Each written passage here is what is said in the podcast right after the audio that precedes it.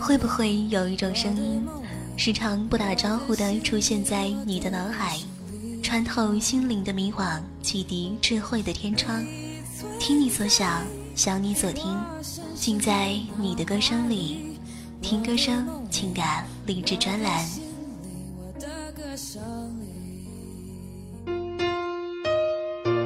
有人说，时间可以让人忘记一些事情，甚至是一些我们不想忘记的事。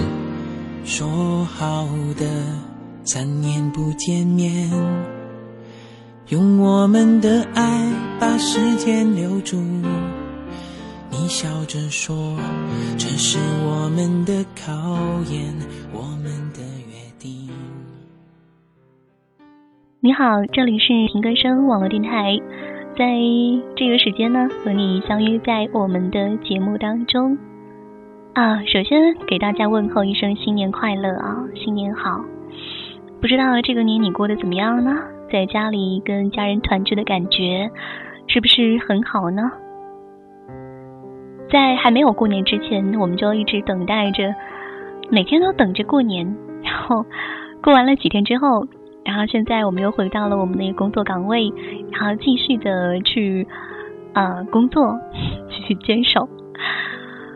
可能是学生的话，这个假期会比较长一些。那对于工作的人来说，这时间真的是太短了。嗯，不知不觉呢，我们把这个年好像都已经过完了。从此我的爱变成了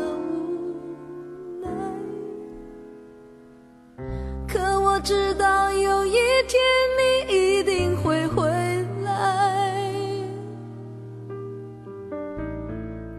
这世上的孤独。很多时候我们一直在等待。小时候我们等待着过年，长大一点了，我们等待着。啊，升学、毕业，然后呢，我们会等待那个跟自己有前世约定的人，在今生来做一个相遇，共同去创造属于彼此的一种生活。那不知道关于等待，你有什么想说的吗？那今天呢，在过年回来的这样一个日子啊，给大家问一声新年好。然后呢，和大家分享一下一个关于等待的故事。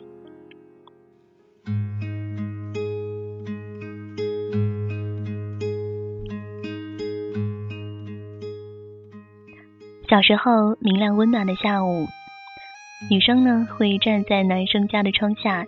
高声喊着他的名字，然后他会从窗口探出小小的脑袋来回答他：“等一下，三分钟。”但女生呢，通常会等五分钟以上，因为男生会躲在窗帘后面，看着女生在开满花的树下一朵一朵的数着树上的梨花。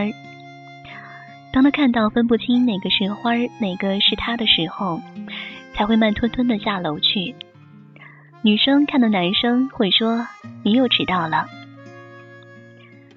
然后他们就开始玩扮家家，他是妈妈，他是爸爸，却没有孩子。女生把掉下来的花瓣撕成细细的条，给自己的小丈夫做菜吃。不久上中学了。两个人约定每天早晨七点在港口的早餐铺见面。女生呢总是很准时的坐在里面的位置，叫来两根油条。七点十分以后，男生会拖着黑色的书包出现在那些寒冷的阳光里，懒散的表情，脸上有时隐隐可见没擦干净的牙膏沫。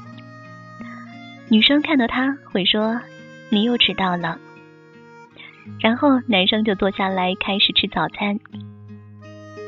女生把男生脏脏的书包都放在自己的腿上，然后把粗大的油条撕成细细的条，给男生配着热腾腾的豆浆喝。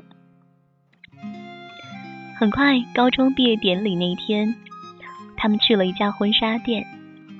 女生呢，指着一套婚纱对男生说：“她好喜欢那套婚纱，男生看着那套婚纱，它不是白色，而深蓝色的，蓝的有些诡异，有些忧郁，就像新娘一个人站在教堂里，月光落在她如花的脸上时，眼中落下的一滴眼泪。然后男生轻声的告诉女生：“等你嫁给我的那一天，我把它买给你。”上大学了，两个人两地分居。当女生打电话询问男生的信什么时候会到，男生呢通常回答她大概三天以后，而女生接到信的时候已经过了七天。于是女生会在回信里包上新鲜的玫瑰花瓣，然后写道：“你又迟到了。”她把日记撕成细细的条，夹在信封里。他想，如果男生够细心的话，把细条拼起来，就可以读到他在深夜对他的思念了。毕业之后，男生和女生都各自成长，有了各自的工作。有一天，男生说要来看他，于是朴素的他第一次化了妆，匆匆赶去车站。女生看着空荡荡的铁道，她觉得那是些寂寞的钢轨。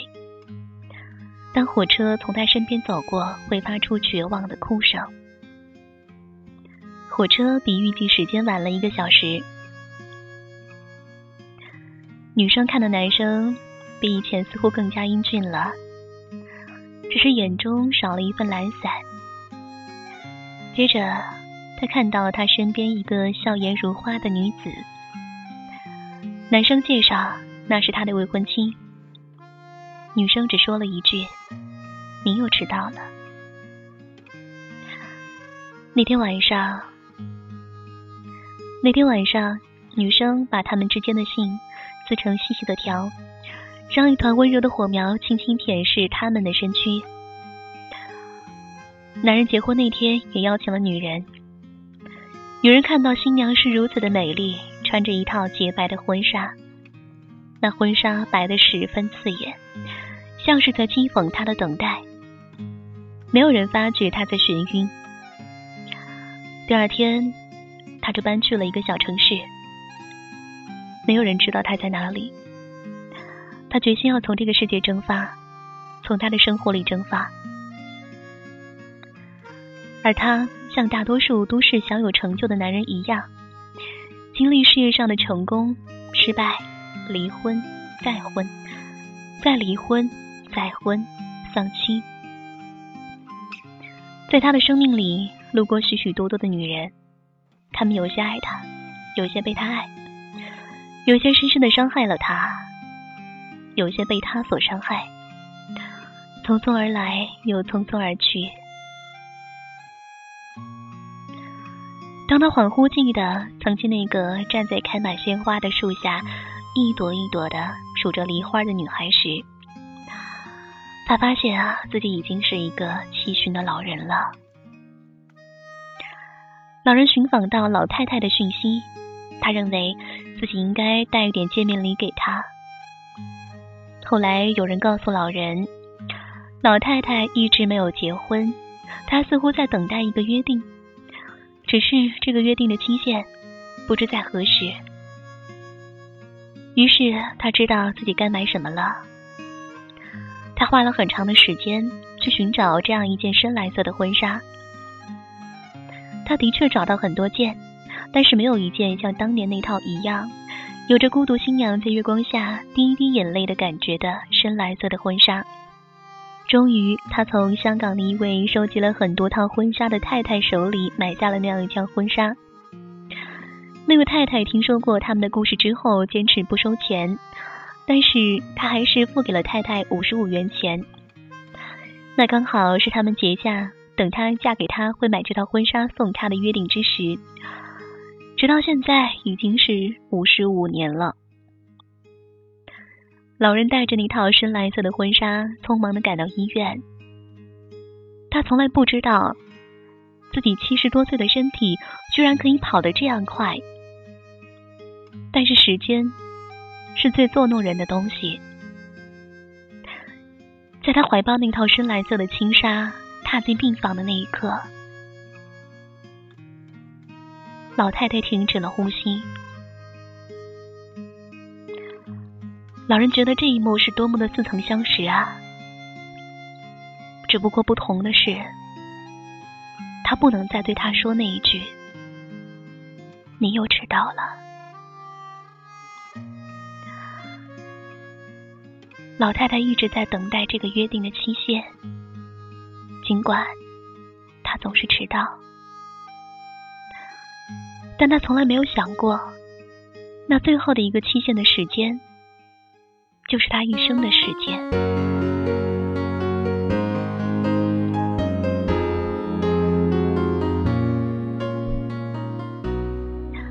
我们说，从某种意义上来说啊，人生呢都是一种等待，从出生、成长到死亡，有约不来过半夜，闲敲棋子落灯花，是等待。月上柳梢头，人约黄昏后，是等待。年轻的海伦·凯勒在守候着三天的光明，唯美的孩子在期待着春暖花开。鲍尔吉原野在寂寞里等待着詹姆斯·拉斯特的琴声。贝克特笔下的人们在等待着能带来好运的戈多。等待，有时漫长。也许会消耗我们的一生，譬如真爱的到来，死亡的降临。等待有一丝神秘，有一份憧憬，但它却是最需要耐心的。不是所有等待都会如愿以偿，不是每一天都会时来运转，所以等待的滋味其实并不好受。就拿等的人来说吧，等的一方比被等的一方所受的煎熬更重。就像惜别之后手留守的一方比离别的一方更加的凄凉。然而，不论等待的漫长与短暂，却也正是因为这样一些长长短短的等待，才使我们的人生充满希望，才使我们有勇气走完我们漫长的旅程。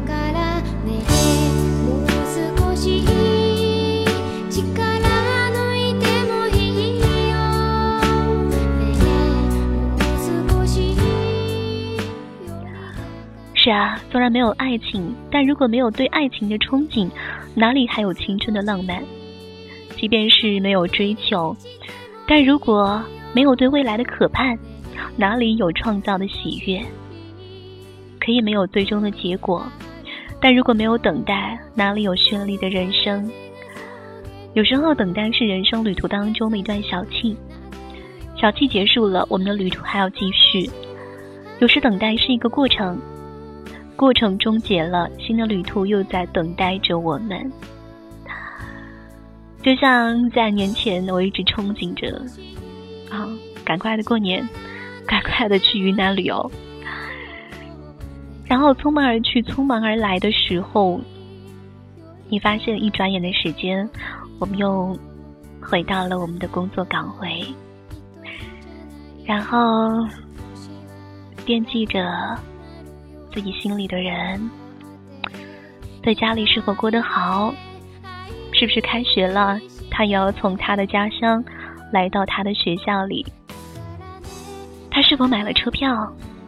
他什么时候会过来？也许无所谓等待的结果，无所谓终极目标，但活着总得等待些什么？因为我们需要这样一个一个的过程去组成我们完满的人生。人与人最短的距离叫做拥抱，人与人最长的距离叫做等待。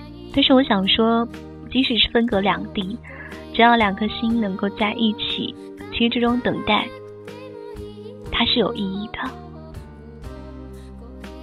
我记得第一次在听那个《我是歌手》。听黄绮珊这位唱将的歌的时候，就是《等待》这首歌打动了我。我不知道黄绮珊那首歌啊，《等待》，多少人听得出她的歌曲当中的几多无奈。很多年前，我们在回首迷惘当中，失去了时间对于一个人的意义。所以说，我们每天只是告诉自己，如果不知道明天和俄语哪一个先来，于是我安心的守着这份属于我的地方故土，慢慢抚平那些过往的错过与伤害。我们不期待哪一天会怎么样，只是怀着希望的等待，安心的驻守这座围城的春去秋来。当然，如果可以的话，不要让爱你的人等太久。好了，这期的就是这样了。听歌声，我一直都在。